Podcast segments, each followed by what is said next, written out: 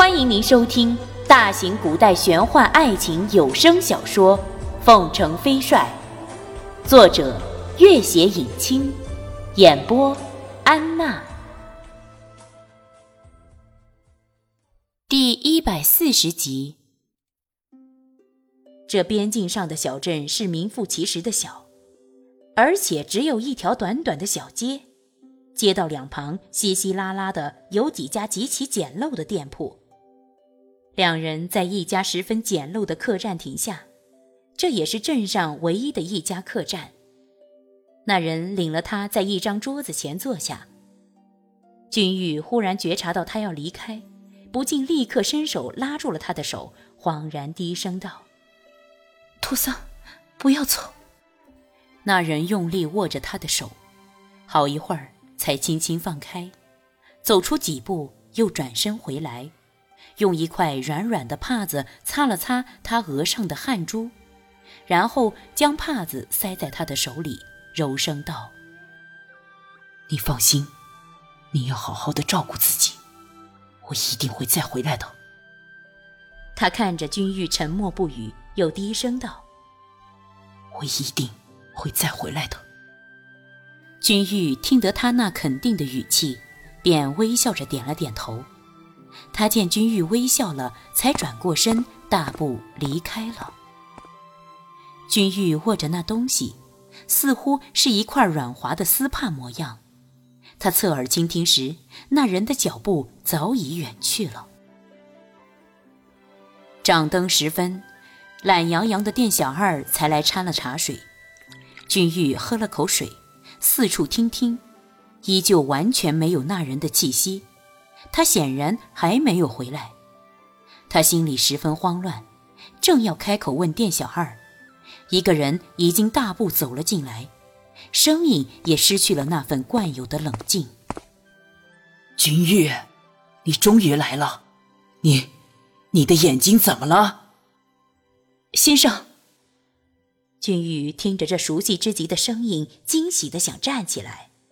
弄影先生轻轻拍了拍他的肩膀：“别动，坐着说话。”可是君玉还是站了起来，徒劳无功的向门口四面张望。“先生，你看见拓桑了吗？是拓桑带你来的吧？”弄影先生十分惊异的看着他，心里忽然有些害怕，不由得伸手摸了摸他的额头，低声道。君玉啊，你怎么了？这些日子到底发生了什么事情？先生，那找您来的人呢？他在哪里？他就是拓桑啊，就是拓桑带我来这里的。弄影先生听着他几乎是语无伦次的话语，摇摇头道：“我在这店里等你两天了，老等不到你，正准备明天就要上路找你的。午后。”我出去打探了一下情况，刚才是这店里的一个伙计到外面找我，说有一个人在店里等我。我猜是你到了，立刻就赶了回来。那个伙计呢？一定是拓桑叫他来找您的，一定是。弄影先生听得君玉这般言之凿凿，也不由得四处看了看。这时，那个伙计正好走了过来。弄影先生立马叫住了他。刚刚和这位公子一起来的那位客人呢？他吩咐我来找你后就走了。走时啊，只叫我们照看好这位公子。君玉颓然的坐了下去，喃喃道：“托桑走了，为什么他还是不肯和我相认？”弄影先生看他除了双目失明外，心智却很正常，并不是在胡言乱语，心里的疑惑又加深了好几分。君玉，你说什么？到底发生了什么事情了？拓桑真的还活着？对，他还活着。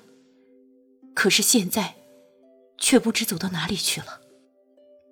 拓桑去年明明已经在铁马寺的香檀树下火化，又怎会活过来？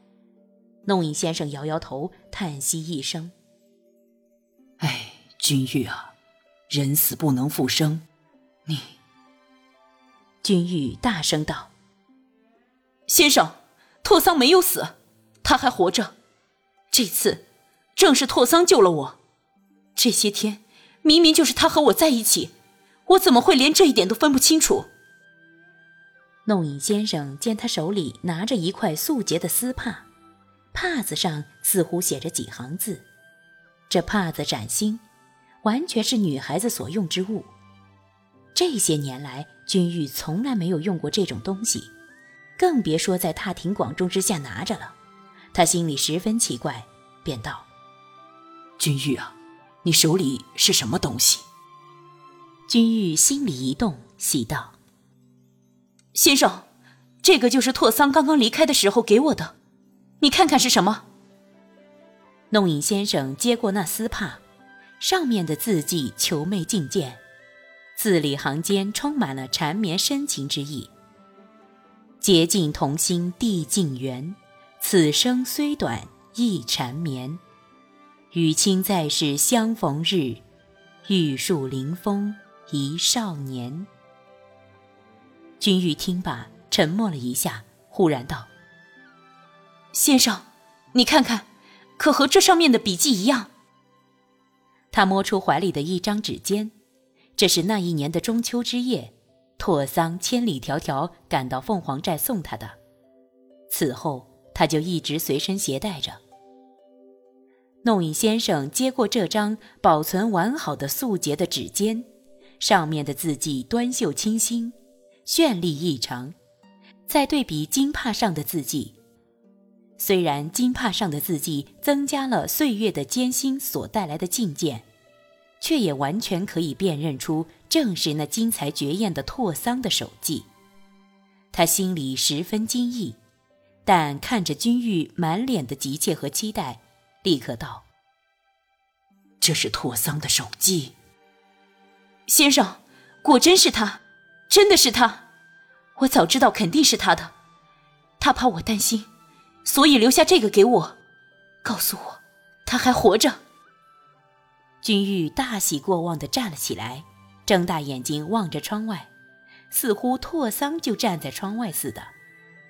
他细细回想着这些天来他那样熟悉的语调，那样刻骨铭心的拥抱，那样贴着脸庞的习惯性的动作，这些都是拓桑独有的。原来这些真的并不是幻觉。弄影先生细细地看他的满面欣喜，发现他无论精神状态还是外表都显得十分健康，完全没有双眼出盲者那样的绝望和消沉。就连他身上的衣服都是那么簇新洁净，而颜色正是他习惯的淡蓝色。很显然，这些天来那个救了他的人不仅对他照顾得细微周到。更给了他心理上极大的安慰和镇定。如果不是深刻了解他、熟悉他、爱惜他的人，怎会付出这般的体贴温存？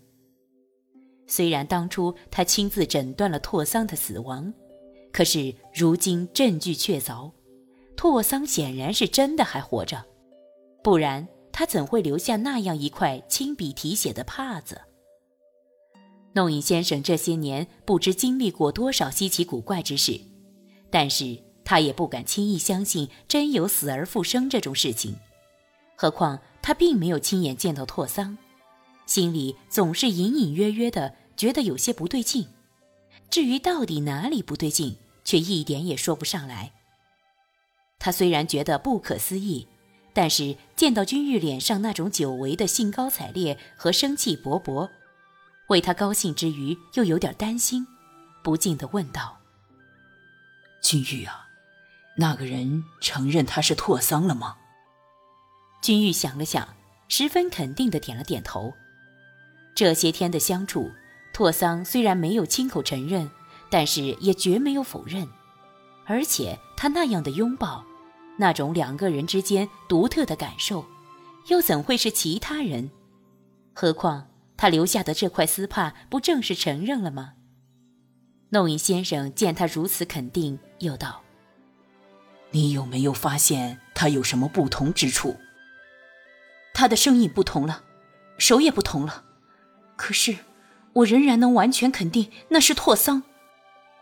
君玉微笑道：“也许他是受了很多苦的缘故吧。”弄影先生摇摇头：“万一要是一场空欢喜，今后对他的打击岂不是更大？”